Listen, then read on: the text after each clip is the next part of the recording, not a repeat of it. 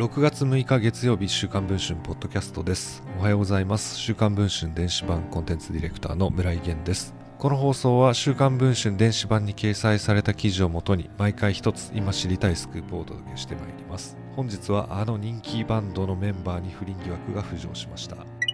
紅白歌合戦にも出場したロックバンドサカナクションのギター岩寺元春さんが10年間にわたり不倫をしていました。相手女性が週刊文春の取材に語りました。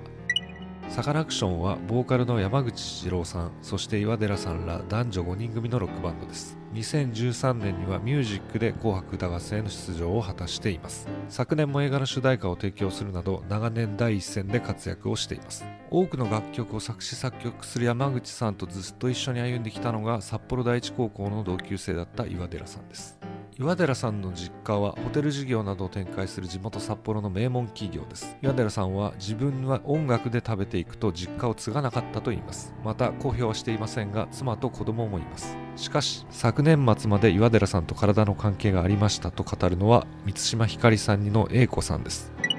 2人の出会いは高校時代。友人の紹介でライブに行くようになり山口さんとも遊び仲間だったといいますサカナクションのメンバーが東京に行ってからは CD が出たらおめでとうとメールを送り合う程度でしたが岩寺さんからライブあるから来てと何度か誘ってもらいやっと2012年の6月 ZEP 東京で行われたライブに行ったといいますその後、英子さんが宿泊するホテルに岩寺さんが遊びに来ました。以来2人は頻繁に連絡を取り合うようになり、会うのは主にライブの時、待ち合わせいつもホテルの部屋かロビーだったといいます。